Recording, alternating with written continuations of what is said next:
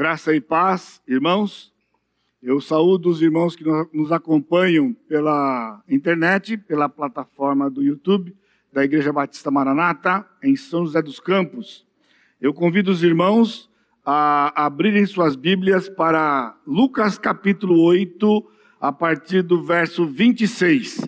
Lucas 8, de 26 até o final do capítulo. Nós vamos fazer um pouco diferente hoje e se você está habituado a acompanhar as mensagens aqui, então vai perceber que tem uma, algumas poucas diferenças hoje devido ao conteúdo do nosso texto. Então eu vou ler o texto todo com os irmãos, mesmo sendo 30 versos, 31 versos. Os irmãos acompanhem, por favor, com atenção. Então rumaram para a terra dos Gerazenos, fronteira da Galileia. Logo ao desembarcar, veio da cidade ao seu encontro um homem possesso de demônios, que havia muito não se vestia, nem habitava em casa alguma, porém vivia nos sepulcros. E quando viu a Jesus, prostrou-se diante dele, exclamando, e disse em alta voz: Que tenho eu contigo, Jesus, filho do Deus Altíssimo?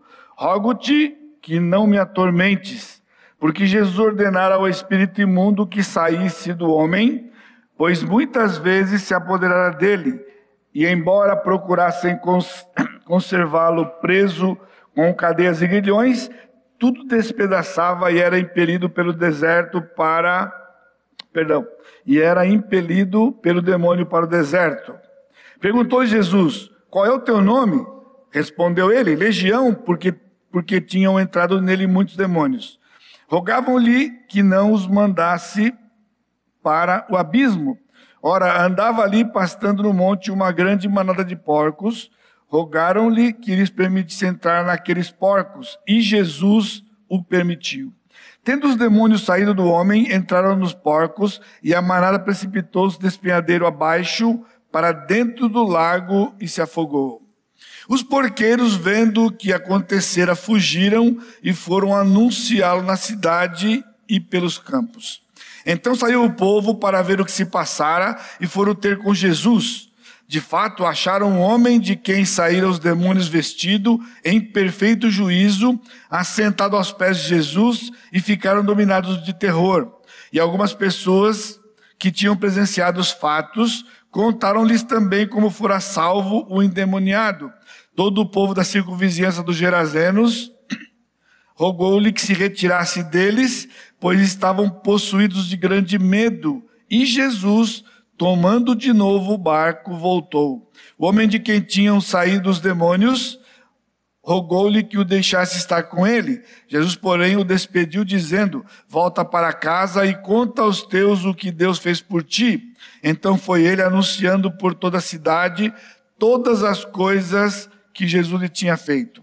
Ao regressar Jesus, a multidão o recebeu com alegria, porque todos o estavam esperando. Eis que veio um homem chamado Jairo, que era chefe da sinagoga, e prostrando-se aos pés de Jesus, lhe suplicou que chegasse até a sua casa, pois tinha uma filha única de uns doze anos que estava à morte.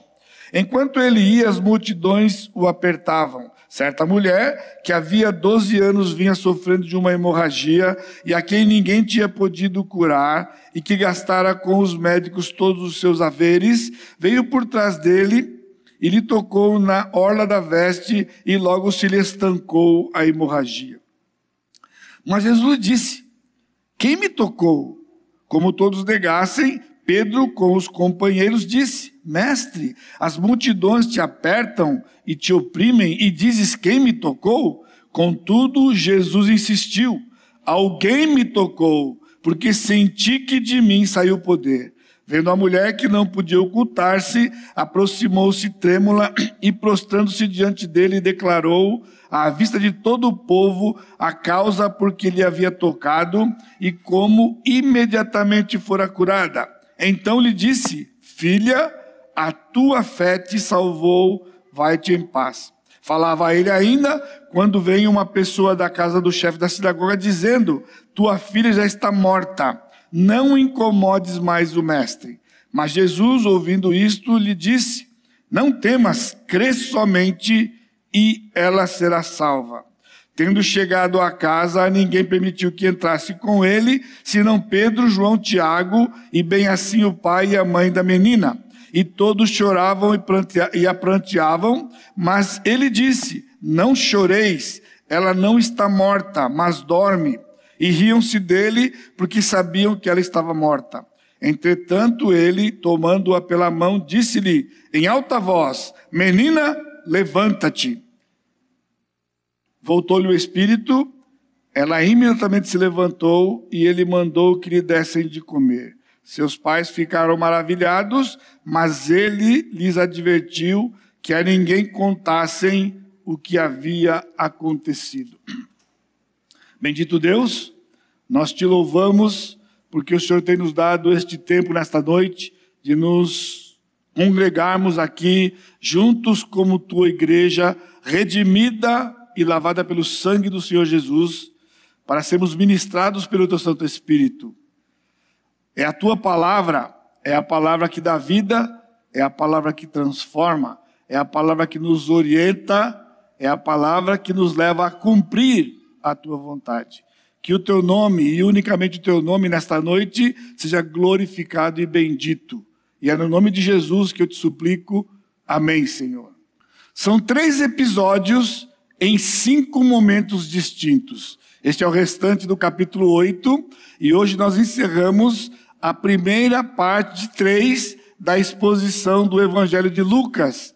O ano que vem, e se Deus permitir e não tiver voltado, no outro ano, nós encerramos a nossa série. Nós ainda estamos no ministério da Galileia, que vai se estender até o capítulo 950. Na primeira mensagem, nós vimos a divisão do livro de Lucas quando do capítulo 1, depois de falar sobre João Batista, o nascimento de Jesus, e então a infância de Jesus em apenas poucos versos, logo começa quando Jesus aparece, é batizado e começa o seu ministério conhecido nos evangelhos como ministério na Galileia. E no, no relato de Lucas, ele vai até o capítulo 9, 50. Portanto, tudo que nós temos visto nesses dois meses no capítulo, até o capítulo 8, tem sido este ministério até o ministério da Galileia. Quando voltarmos no próximo ano, começando no capítulo 9, ainda vamos ver o restinho do ministério da Galileia e depois a sua última viagem para Jerusalém e então a última semana do Senhor Jesus Cristo são as três partes desse texto. O primeiro episódio que está no texto de hoje à noite, do versículo 26 em diante, ele acontece, segundo o texto, na região de Decápolis, que fica a sudeste do Mar da Galileia, e é um lugar alto. Eu trouxe aqui, deixe-me ver, a Gerasa é uma cidade, só que se você ler o texto paralelo no Evangelho de Mateus, Mateus diz que é Gadara. Então eu trouxe aqui um mapa que não dá para você enxergar muito. Eu tentei lá e coloquei, obrigado, irmão. Eu sublinhei, eu circulei para vocês. Então ali, a parte azul no centro é o Mar da Galileia. O rio que está para cima e para baixo é o Rio Jordão. Esta região do Mar da Galileia e todo o Rio Jordão até desembocar no Mar Morto é a região mais baixa de solo no globo terrestre. Ela está cerca de, em média, 400, 300 metros abaixo do nível do mar. Esse é o Mar da Galileia. E então nós temos Gadara e Gerasa. Lucas diz, e Marcos também, que foi os Gerazenos. E Mateus fala os Gadarenos. Agora é importante notar que Decápolis é porque deste lado direito do mapa ali são dez cidades, começando com Damasco lá em cima, na Síria, e Cesareia de Filipe, assim por diante, são dez cidades que compunham essa região chamada Decápolis. Acima de Gadara um pouquinho, eu pintei de vermelho ali, porque o episódio não acontece na cidade. O que seria estranho, né? Um episódio único ser em duas cidades distintas. Na verdade, o texto diz, tanto no Evangelho de Mateus, usando a expressão gadarenos, e aqui gerazenos, a região, era a região que, se, que começa na ponta do Mar Vermelho, perdão, na ponta do Mar da Galileia, ali onde está aquela bancha vermelha, e onde nós temos Gadara e Gerasa. Esta região é a região dos Gerazenos e Gadarenos, porque eram duas cidades grandes da região. O episódio acontece ali naquela parte vermelha, porque o indivíduo possesso, ele saiu da cidade e ele se dirigiu à ponta do precipício, na verdade, porque o mar está lá embaixo, o mar da Galileia, e Jesus desceu do barco, subiu até essa região, e onde ele se encontra, ele chegando na região com seus discípulos, vem este cidadão. Então, então, Jesus voltou para Cafarnaum, depois de ter expulso o demônio e os porcos terem precipitado lá no, no mar da Galileia. Então o texto diz que eles pediram para Jesus ir embora e Jesus acatou aquilo e ele desceu de novo para o lago, entrou no barco e ele atravessa para Cafarnaum, que é a cidade onde ele vivia. Aqui em Lucas ele não diz, mas em Marcos, no capítulo 5, 21, ele menciona que ele ruma para Cafarnaum, onde vai acontecer os outros dois episódios: a cura da mulher com hemorragia e a ressurreição da filha de Jairo. No texto de 8, 1 a 25, que foi na última vez, duas semanas atrás, nós vimos a descrição da nossa missão. O conteúdo de todo o capítulo 8, eu tenho mostrado para os irmãos, que é um, um detalhamento da missão que o Senhor deixou para os cidadãos da nova aliança, que ele mencionou no finalzinho do capítulo 7, onde ele falou do caráter, lá no capítulo 7, e no capítulo 8 da missão é a nossa missão. Hoje de manhã o pastor Sacha falou sobre isso na escola dominical.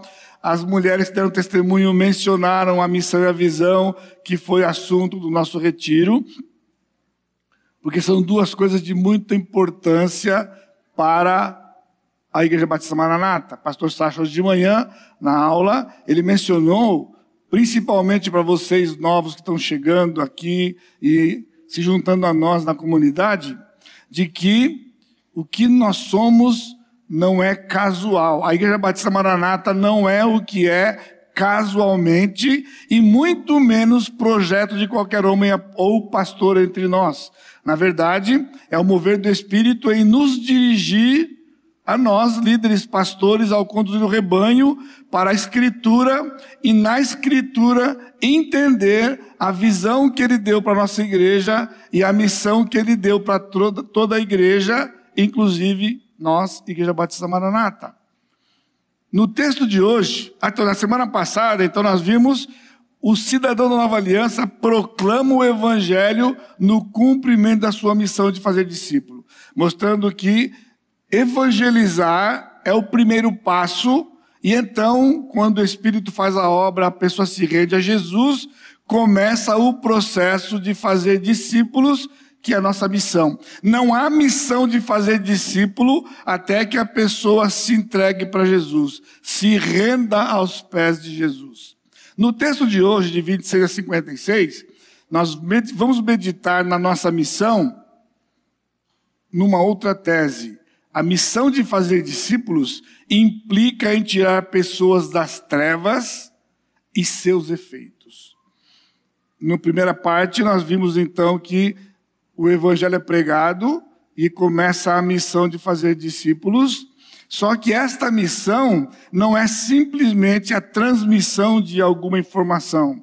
Ela é, na verdade, o plano de Deus para tirar pessoas das trevas e os efeitos que as trevas têm na vida do ser humano.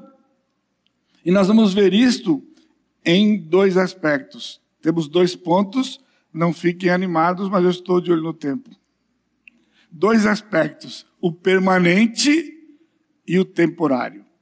Os efeitos das trevas constituem em efeitos do pecado em níveis distintos. Na narrativa de hoje, possessão, enfermidades e a própria morte. Agora observe, possessão, enfermidades e a própria morte são efeitos das trevas que na verdade são efeitos do pecado que entrou no mundo quando o homem optou por se submeter ao diabo em vez do Senhor, e então as trevas dominam de maneira que todo ser humano desde então, quando nasce neste mundo, ele nasce espiritualmente morto. Portanto, ele nasce nas trevas. E salvação é quando alguém como nós é tirado das trevas e colocado na maravilhosa luz ou no reino do filho do seu amor.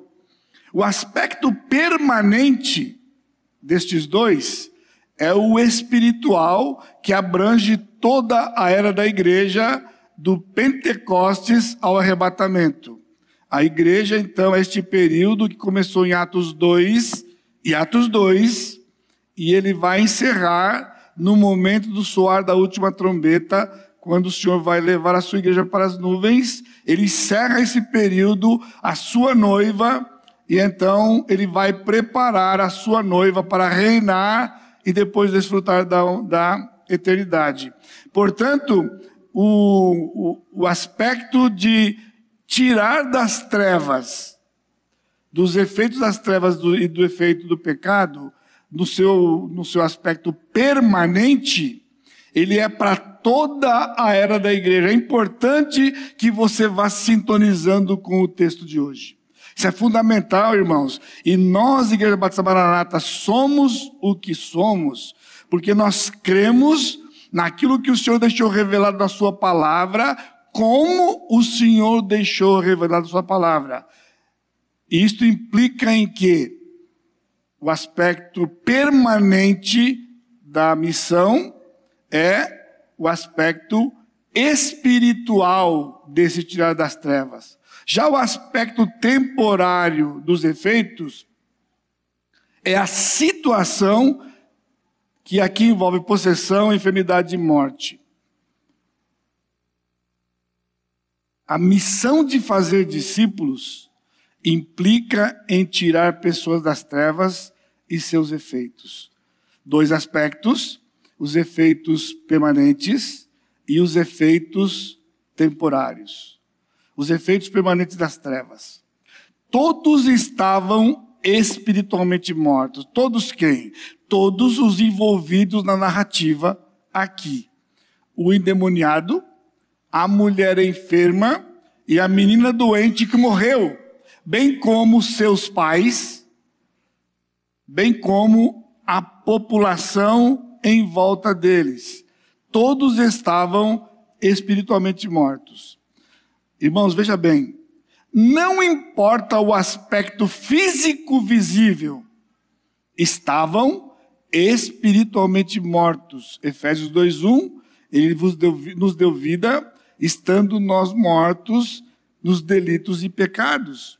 Então, isso é fundamental porque a igreja do Senhor Jesus Cristo, numa grande maioria, tem estado equivocada com respeito à missão da igreja.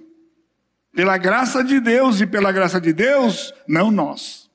Por isso fique atento, você que chega e você que está aqui, né, o que é de fato a missão. Há uma confusão do aspecto espiritual com do aspecto permanente e o temporário, o espiritual com o físico. O aspecto permanente é que o ser humano, quando nasce, ele nasce espiritualmente morto. Agora, os sintomas exteriores, eles eram distintos. O que era comum? Todos estavam mortos espiritualmente. Mas os sintomas exteriores eram diferentes. Possessão por demônios, enfermidade física, no caso daquela mulher, uma hemorragia constante, e a morte física, aquilo que era uma enfermidade que levou à morte. Convivemos com isso todo o tempo. Não podemos, portanto, amados irmãos e vocês que nos acompanham e nos assistem ali, nos confundir qual é a nossa missão e suas implicações. Não é curar, não é libertar dos espíritos e nem ressuscitar pessoas. Esta não é a nossa missão. A nossa missão é tirar pessoas espiritualmente das trevas. Não importa as condições em que elas se encontram, quando estão vivendo, a missão que o Senhor nos deu é resgatar essas pessoas das trevas no seu aspecto permanente, que é espiritual. Você entende quando eu digo que uma boa parte, talvez a maioria da igreja hoje, nesses dias, ela está equivocada, porque eles estão entendendo que a missão da igreja é ficar curando pessoas, libertar pessoas e até ressuscitar mortos. Aqui e acolá vai encontrar fulano que restou alguém. E isso aqui é de tempos, é de tempos. Além de não ser fato, e além de não ser verdade, é um equívoco e nós temos que estar sintonizados. Vamos concentrar as nossas energias e aquilo que o Senhor nos deu para fazer em mente, resgatar pessoas espiritualmente, expor o evangelho que liberta. Seja na sua vizinhança, seja na sua família, seja pessoas que o Senhor traz aqui de alguma forma, sejam pessoas do seu trabalho, da escola, onde seja, com quem você esteja se relacionando, expor o evangelho, que foi o primeiro passo da outra mensagem. Batizar e ensinar todas as coisas que Jesus ordenou. E já é muito trabalho, irmãos, que toma todo o nosso tempo. E então, ao expormos o Evangelho, batizar e ensinar pessoas todas as coisas, estamos obedecendo o Senhor na sua ordem de Mateus 28. Contudo, a obra de transformar pecadores perdidos em discípulos pecadores é do Espírito Santo de Deus pelo sacrifício substitutivo de Cristo na cruz. Então não é uma mensagem particular da igreja. A Igreja Batista Maranata não tem uma mensagem particular.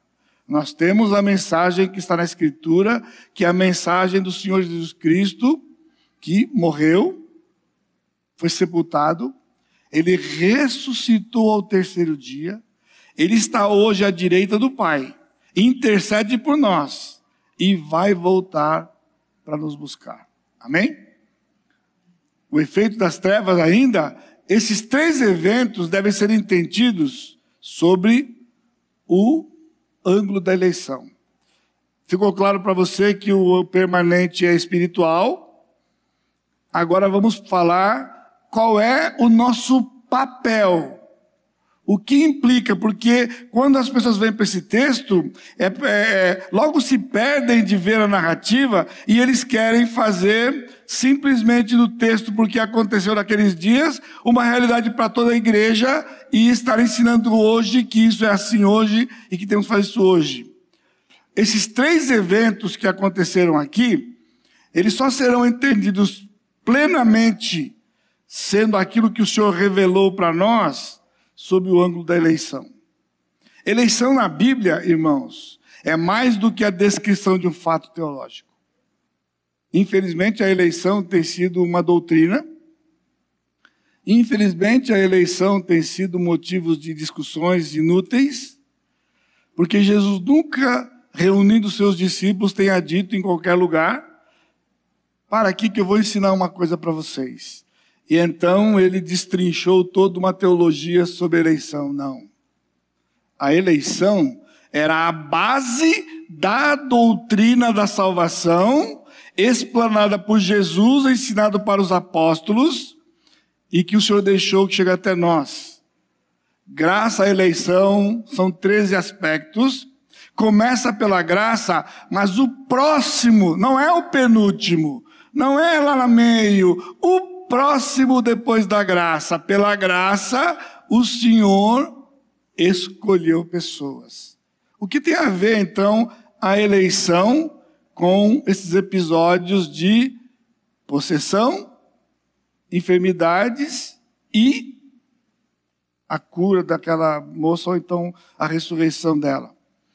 Ao saírem para cumprir a missão de fazer discípulos, que era a missão permanente, eles encontraram algumas ovelhas, observe ovelhas entre aspas, é só para lhe chamar a atenção.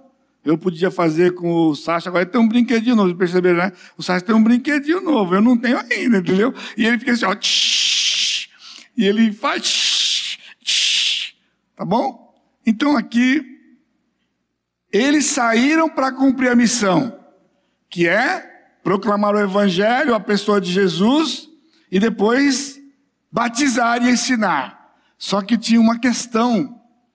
Ao ir, eles encontraram ovelhas que estavam sob possessão, ou estavam possessas. Havia um espírito maligno ou mais de um, como o texto de hoje, nelas. Outras estavam enfermas. Era o caso daquela mulher da hemorragia e mesmo aquela menininha de 12 anos. E outras, observe, exclusivamente naqueles dias, já mortas. E Cristo vai agir de uma maneira muito cautelosa e bem cuidadosa para acontecer exatamente o que aconteceu, para deixar claro para os seus discípulos, naqueles dias exclusivamente, que eles encontrariam, nos primeiros dias, alguém morto, mas que era ovelha e não tinha sido resgatado. O que é uma ovelha não resgatada? Eleita. Por isso a eleição.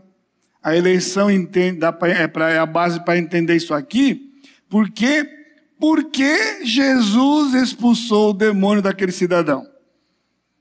o povo de hoje, a igreja de hoje, tem que se voltar para a Escritura e entender o que era a possessão e por que pessoas foram libertas do espírito maligno. Aquilo não era uma marca do Senhor Jesus Cristo, aquilo não era uma marca da igreja e nem tampouco alguma coisa para ser reproduzida. Aqui era o fato de que aquela pessoa em questão era eleito. E o que é eleito? Alguém que lá antes da fundação do mundo foi escolhido para o Senhor para viver a eternidade com Ele. E essa pessoa, no tempo e no espaço, seria habitada pelo Espírito, o selo e garantia. Porém, como essa pessoa e todo ser humano nasce no reino das trevas, algumas situações, alguns casos como este, o demônio possuiu antes do espírito entrar. Portanto, quando Cristo chegou, ele veio, e quando ele veio, então o Senhor expulsou o demônio. Sabe por quê? Ele pertencia ao Senhor Jesus Cristo. E então o Senhor tinha que expulsar dele aquele que o dominava, para então que o Senhor então agora passasse a habitar naquela pessoa, ele lhe pertencia. Eu não sei como você recebe isso, mas eu me lembro lá dos tempos idos perto do dilúvio, quando criança, um cântico daqueles do passado, eu pertenço a Cristo, pois me comprou.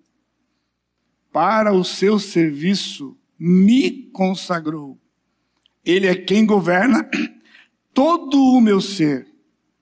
Eu entrego a Cristo o meu viver.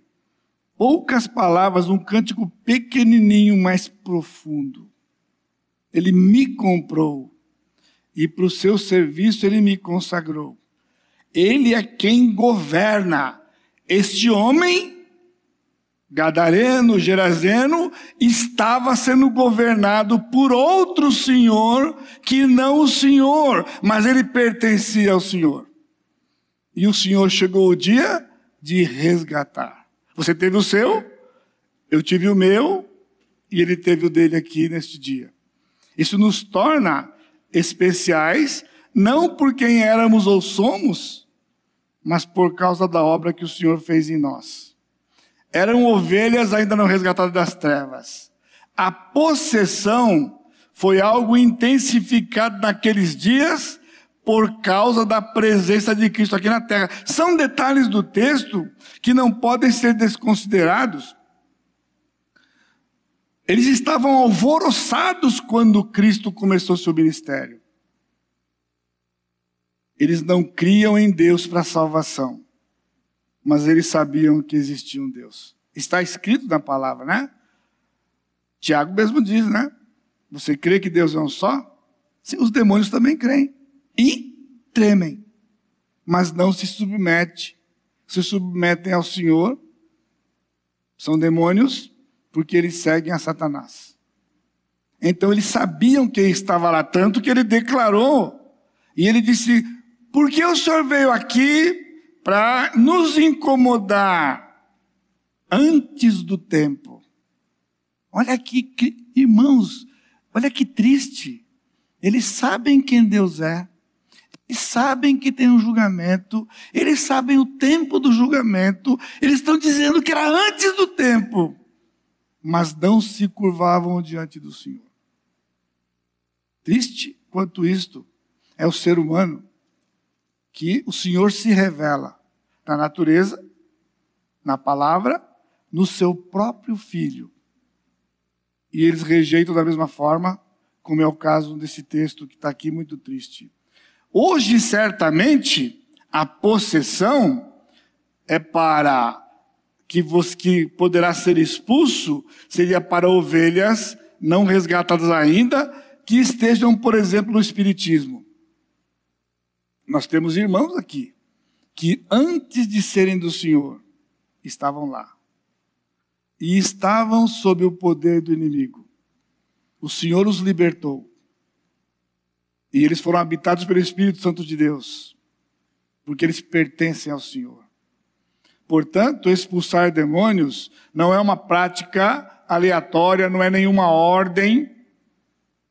Né? O Senhor não saía expulsando demônios. Entendam, ele saía resgatando aqueles que lhe pertenciam, que estavam debaixo do poder do inimigo. Isso é possível hoje. Mas nós não temos a intensidade daquela época, porque aquela época que estava pessoalmente aqui na terra. A grande maioria do que a gente vê e é propagado aí, você fala tanto de fake news, aqui é fake, irmãos. Aquilo é uma estratégia demoníaca, diabólica do próprio diabo de manter o povo que se diz do Senhor, e alguns são do Senhor, presos, propagando, fazendo marketing deles mais do que proclamar o Senhor Jesus Cristo. Uma, duas horas de marketing e depois num minutinho sai, sai, sai, sai e aquela aceleração toda e ele mantém aquele povo na escuridão, cegueira total. Tudo que está no texto é instrução para nós e você não pode deixar. E se você por acaso veio de qualquer grupo destes. Então entenda o que está na Escritura e o que nós cremos. Hoje não há possibilidade de um eleito morrer antes de se converter. Portanto, aquela ressurreição daquela menina foi uma coisa exclusiva daqueles dias, porque o evangelho vai começar e era possível morrer antes de o evangelho ser proclamado. Então, Cristo ressuscitou, Pedro ressuscitou pessoas. E então eles foram alcançados, porque a grande mensagem é impossível, impossível que um eleito vá para o inferno. Impossível. Ele será resgatado pelo Senhor e será conduzido à presença do Senhor para toda a eternidade. Então hoje não acontece de alguém morrer antes de ser, porque o evangelho é pregado todo o tempo. Quem nasceu hoje, o evangelho está sendo pregado. Entende a diferença? Naqueles dias ainda não. Ele ia começar a ser pregado. Jesus chega no lugar, a menina morre. Ele acaba de chegar. Lembra na outra vez, semana retrasada? Ele chega na cidade de Naim e o menino está indo para o enterro. Estão indo para o enterro do menino. Eleito e o Senhor chama, volta. Só é uma pequena diferença entre céu e inferno para toda a eternidade. É pouco? Não, é muito. As enfermidades serão ou não curadas. Serão ou não curadas. Mas não tem com a ligação, não tem ligação com a salvação de um eleito como naqueles dias. Naqueles dias, boa parte, não todos, mas a grande maioria deles naqueles dias foram curados pelo Senhor. E então a igreja de hoje diz, ele fez naquela época, então hoje assim. E aberrações acontecem todo o tempo. De pessoas que estão morrendo por causa de uma falsa mensagem de que Deus vai curar, quando Deus não tem o plano de curar. O incrédulo, porque nem é dele, porque ele curaria. Diz para mim, qual é a vantagem de curar um incrédulo e ele ir para o inferno depois? Só para ele ficar sem a da enfermidade no tempinho que ele tem aqui? Tempinho porque, mesmo que seja 15, 20 anos, 30 anos, é pequeno em relação à eternidade. E os crentes por que o Senhor tem que curar o crente? Quando o que ele nos deu é infinitamente maior do que o que acontece com esse corpo que está deteriorando. O meu, o meu mais devagarzinho, mas está deteriorando. E vai acabar. Mas nós temos a promessa de um outro corpo. Este, este transformado. Portanto, se você não gosta do seu, se acostuma com ele. Vai ficar por toda a eternidade com Ele. Mas eu vou lhe ajudar um pouquinho. O Senhor vai dar uma garibada nele, não se preocupa, viu? Vai ser melhor, ele vai dar uma ajeitada, ele vai dar uma. Ó, o paintbrush nem imagino o que é, ele vai dar um grau total. Todos, eu não estou vendo amém, vocês estão por causa da máscara, eu não estou escutando aqui. Quando eu falo que está ruim, aí eu falo que ele vai dar uma garibada, não anima você? Aqui nesse relato da possessão, há algumas particularidades e acompanhe comigo. Alguns destaques, veja o versículo 28. E quando Jesus prostrou-se diante dele, exclamando, e disse: Que tenho eu contigo, Jesus, filho do Deus Altíssimo, rogo-te que não me atormentes. Interessante que atormentar é aquilo que os demônios fazem com os seres humanos. E eles estão dizendo que Cristo está fazendo com eles. Só porque Jesus falou para eles: sai desse corpo. E é de verdade, irmãos. Sai desse corpo porque ele não te pertence. Sai deste corpo porque ele não te pertence. Entenda. Possessão bíblica é isso.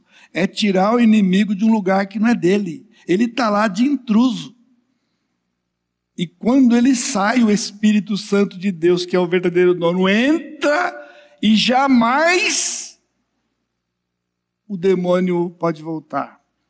Boa parte da igreja hoje vive este temor de achar que pode ser possesso. Teólogos bons, famosos, acreditam na possessão de um crente. Só não tem base na Escritura.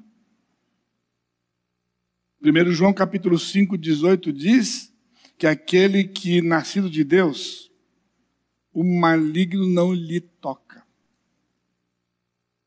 E o nascido de Deus ali não é a pessoa, é o Espírito Santo do Senhor. É Cristo que é nascido de Deus e habita naquela pessoa, e o maligno não toca Jesus. É impossível que um espírito entre no crente, porque para entrar no crente ele tem que tirar quem está lá dentro, que é Jesus. E é possível? É possível? Não. Simples assim. O texto é claro.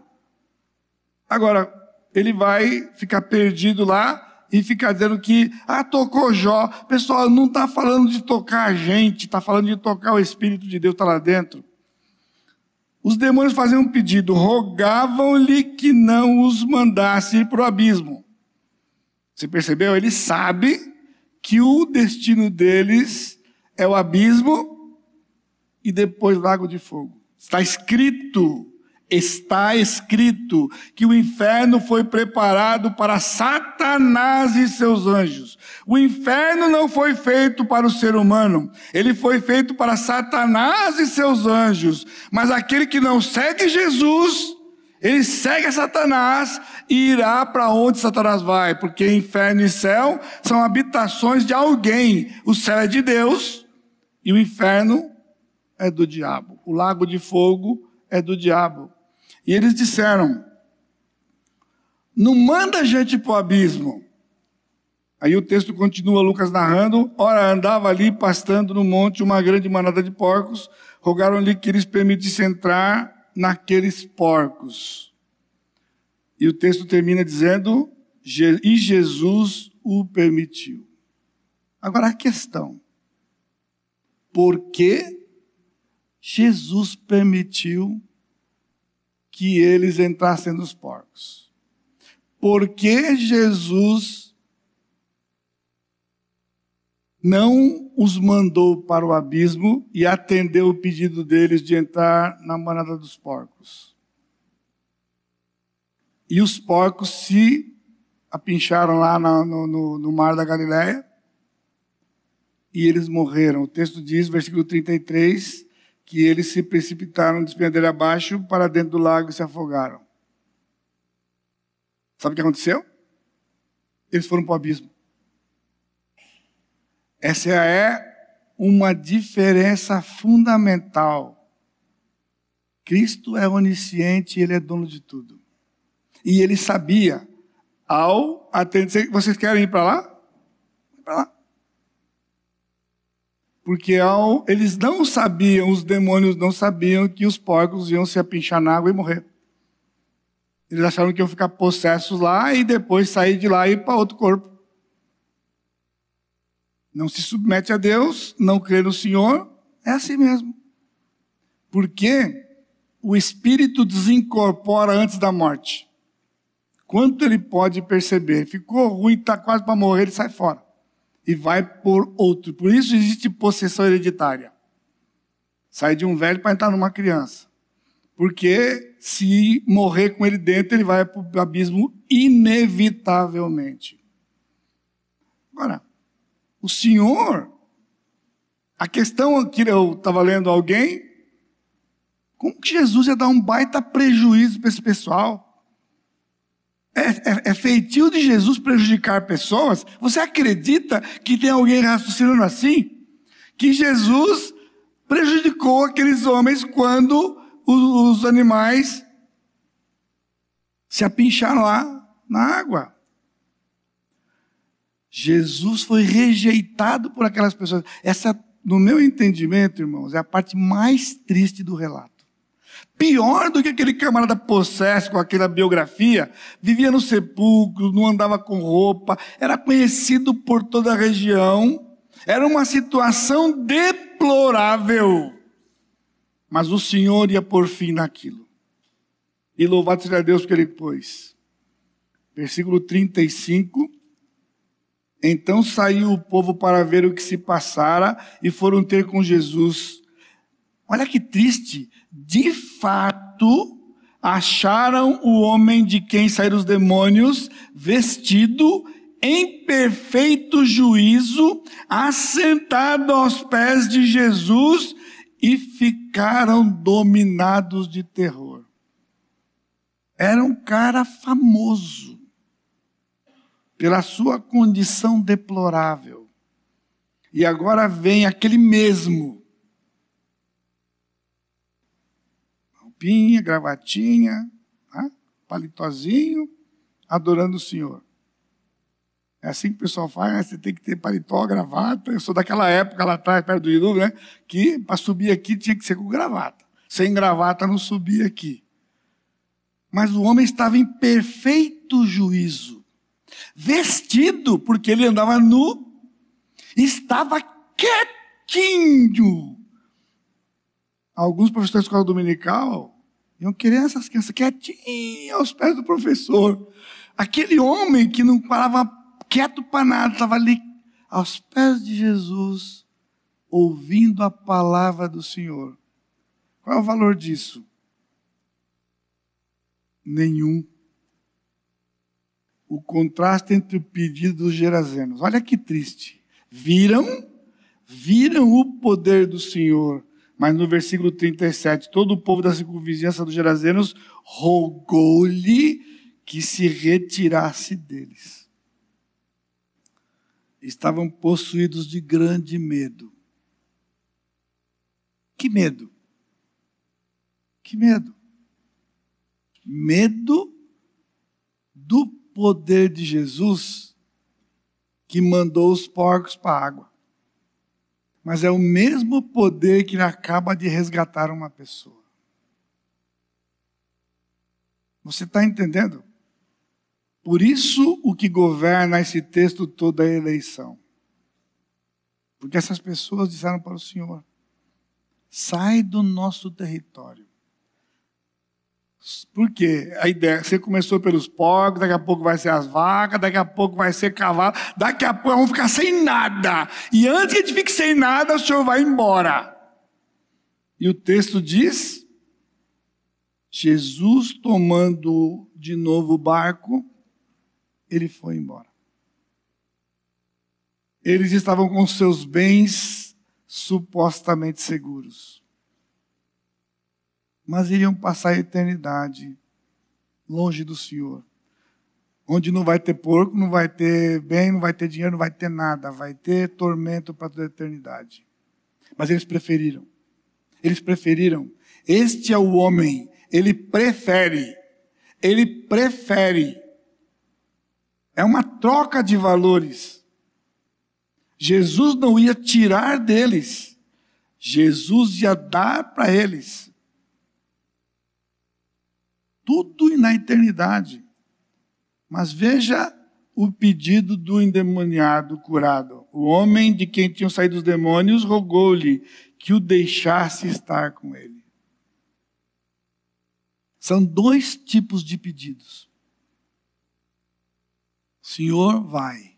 Eu não quero o Senhor. Senhor, eu quero estar com o Senhor.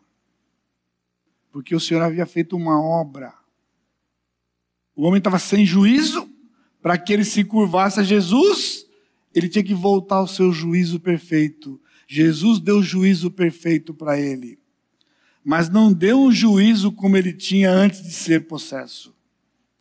Quando ele veio com seu juízo novo, ele já veio com os olhos espirituais abertos, enxergando o Senhor Jesus Cristo.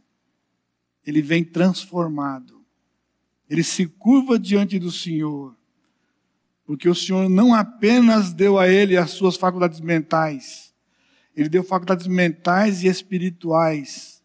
Nós cantamos de noite, eu quero te ver, Senhor. Aquele homem viu. Ele viu o Rei da Glória diante dele. O caso de Jairo foi em dois tempos, porque logo que o Senhor, então, rejeitado por aquela região, ele atravessa o mar, então ele chega em Cafarnaum e logo que ele chega, ao regressar, a multidão ficou toda contente porque ele veio, eram curas que iam acontecer, as palavras que eles iam ouvir que transformam o coração, a calma. E eis que veio um homem chamado Jairo, que era chefe, e pediu, prostrado aos pés, que fosse a casa dele vem à minha casa. Porque ele tinha uma filha única de 12 anos. Lucas é o único que dá a idade dela. 12 anos de idade. E ela está à morte, significa doente para morrer. Estado terminal. Terminalzíssimo, porque logo depois ela já morreu. Então, Jesus atende o pedido desse homem e ele ia, o texto aqui é, continuamente indo para a casa de Jairo. Porém, uma mulher toca na orla de Jesus, ninguém percebeu, ninguém viu. Agora eu coloquei curioso, porque o texto pode passar aqui desapercebido, né? Cristo tinha sua própria agenda. Ele tinha uma agenda. Ele não mudou a sua agenda. Ele tinha uma agenda. Ele parou para atender a mulher que simplesmente tocou em Jesus e ninguém viu. Ninguém viu. O que, o que você entende por isso? Ele podia continuar. Um empurra-empurra total na multidão. Já entrou num ônibus em São Paulo às 5 da tarde, 6 da tarde, pessoal? É um empurra-empurra. É, lá no Rio de Janeiro, as grandes metrópoles aqui, é um empurra-empurra total. A mulher tocou. Mas Jesus disse: Quem me tocou? Era a cura de uma hemorragia. A mulher tocou Jesus escondido, ficou com medo. Agora, ela cria no quê? Lá no de Mateus, ele dá um detalhe. Se eu apenas tocar, resolve o meu problema. Você percebeu? Eu não preciso falar, eu não preciso pedir, eu não preciso incomodar o Senhor. Um toquezinho. Não foi pegar na mão para beijar na mão dele. O pessoal diz que é beijar a mão. Não foi beijar a mão de Jesus. Tocou na ponta da orla dele lá. Mas sabe quem é o nosso Deus? Mas Jesus disse: Quem me tocou? Agora eu não queria estar na pele daquela mulher, né? Porque ela faz um negócio tão discretamente, tão assim. De repente ela escuta a voz firme do Senhor: Quem me tocou? Silêncio. E o Pedrão, para variar, né? Pedrão tinha que dar dele, né? Pedro vai liderando seus companheiros. Mestre, as multidões te apertam e te oprimem, e dizes quem me tocou? Esse era o diálogo com os discípulos. Então, empurra, empurra que o Senhor vai perguntar quem tocou o Senhor. Você acredita que Pedro teve a audácia de dar um pito em Jesus? Não é, não é. Ele foi chamar a atenção de Jesus. Mas Jesus não ficou chateado com ele. Então temos que aprender com Jesus, né? A mansidão de Jesus sua doçura, mesmo na sua firmeza. A doçura. Você tem orado por isso?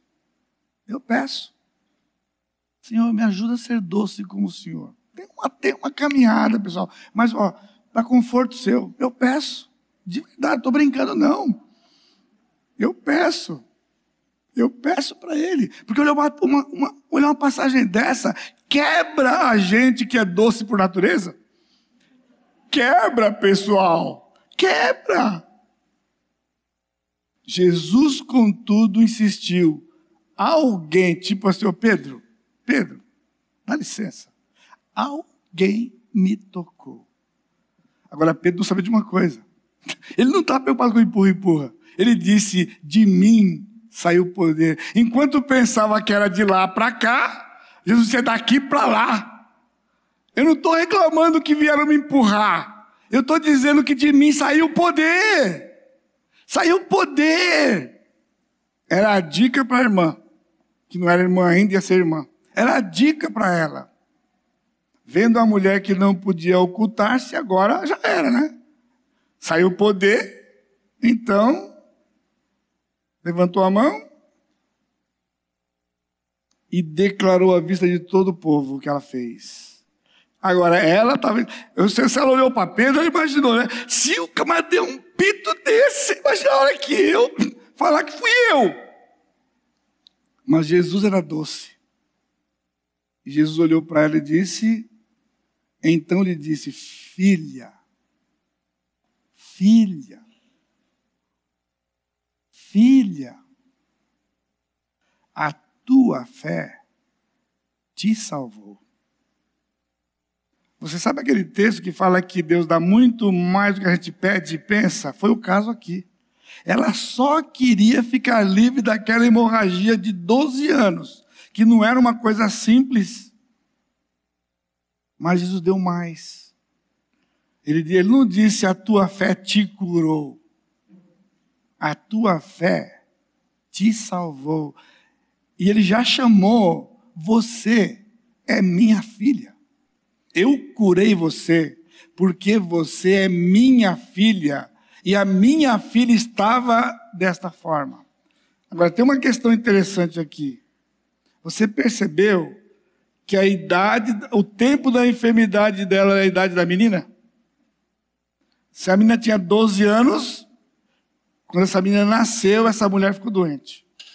O tempo de vida daquela menina era o tempo da sua enfermidade. Você entende porque a eleição é a base? Porque o Senhor não disse eu te curei, a sua fé te curou. Eu te salvei, a tua fé te salvou. E nesse ínterim o que acontece? A menina morre. A menina morre. Falava ele ainda quando, no versículo 49, veio uma pessoa da casa do chefe da sinagoga dizendo: Tua filha está morta. Não incomodes mais o mestre. Outro cidadão que dá pito também, né? Percebeu como está cheio? Está cheio. Impressionante. Não incomoda mais o mestre, não, tá bom? Como se Cristo precisasse de alguém que ficasse defendendo Jesus. Sua filha já morreu. Você sabia que crente pode fazer isso? Você está fazendo o que aí? Você não percebeu, não é? Você não se enxerga? Você não se enxerga?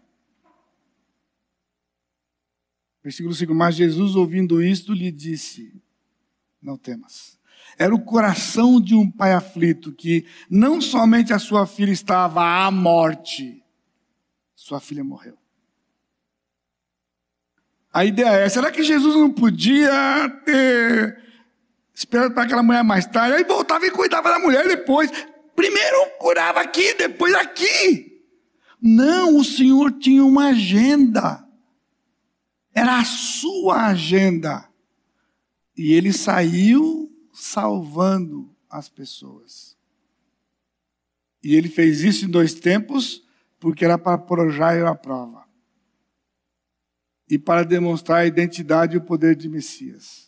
O Messias não só curava, ele ressuscitava também. Quem? Aquela menina pertencia a Jesus. E ao ter morrido antes dele chegar, o que aconteceu com aquela menina? Foi para onde? Foi para o lugar que todo mundo vai sem Jesus. Mas ela era de Jesus. E Jesus simplesmente a chamou de volta. Não temas crer somente. Chegando a casa, esse Grifa aí, viu? Eu não tenho aquele negocinho de grifar. Grifa aí. 51. Tendo chegado a casa, a ninguém permitiu que entrasse com ele. Jesus não saía exibindo coisas, irmãos. Jesus não dava show para a plateia. Será que esse povo não entende? Eles querem fazer um show em nome de Jesus, quando Jesus nunca fez show para ele mesmo. Não deixou os discípulos entrarem. Vocês ficam lá fora. Pedro, João, Tiago, os mais mais? Não. O Senhor chamou aqueles que ele quis. Podia não ter chamado ninguém. Mas ele não deu um show público, ele não precisava disso, pelo contrário.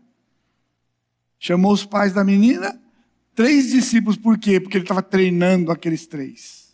Eles eram líderes dos outros. O Senhor está investindo em liderança, que depois ia trabalhar com os outros. Todos receberiam de igual, igual porção, porque eram discípulos do Senhor. Ele tomou-a pela mão e fez a mesma coisa do filho de Naim. É o mesmo verbo. Simplesmente com voz firme, ele disse para aquela menina: ressuscita. Ressuscita. E ela despertou, e ela despertou, Menina, ressuscita.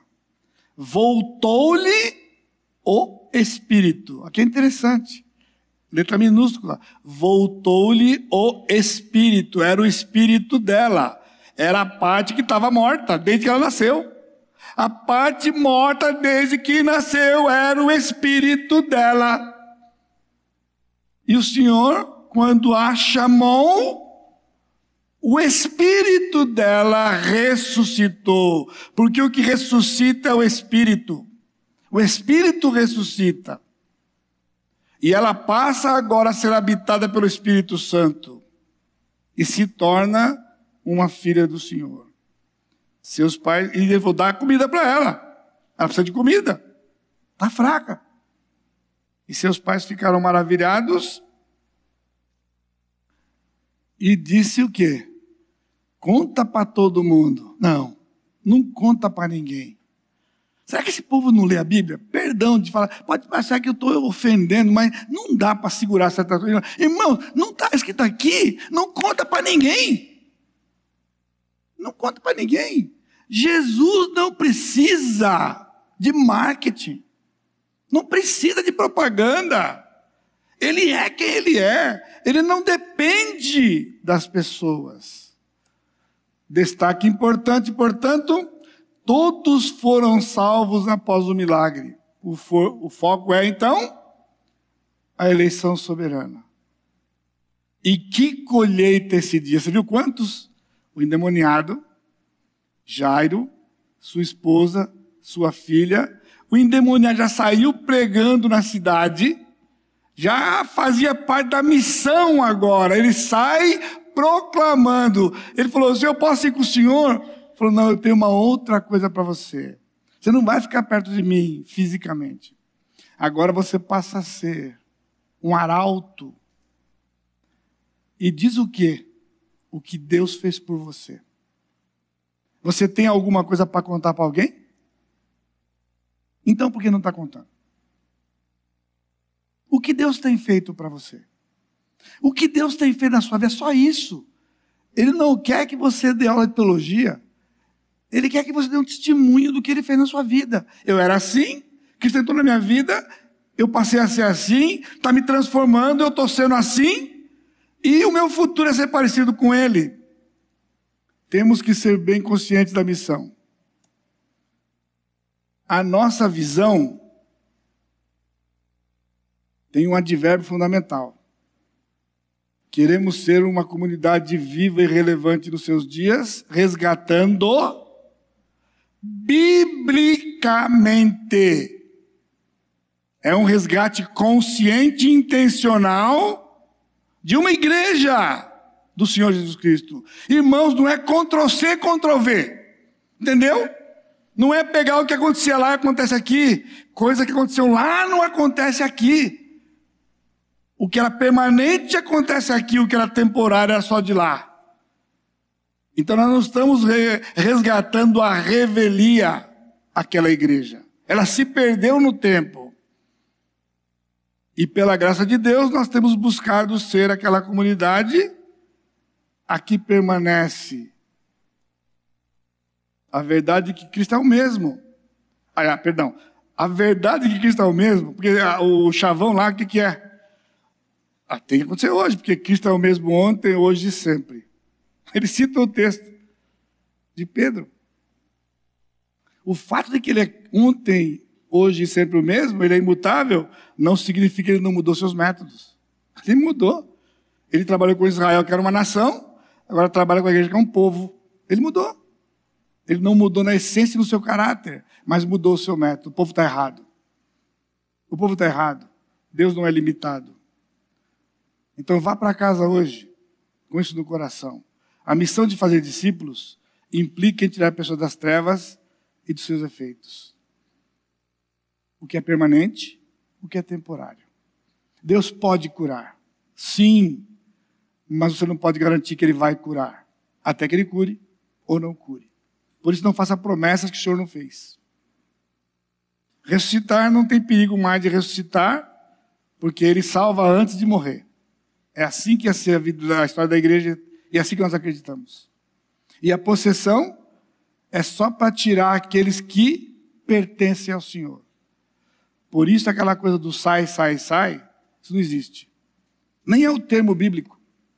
O termo bíblico para expulsar é o Senhor te repreende. Que é só o Senhor que repreende.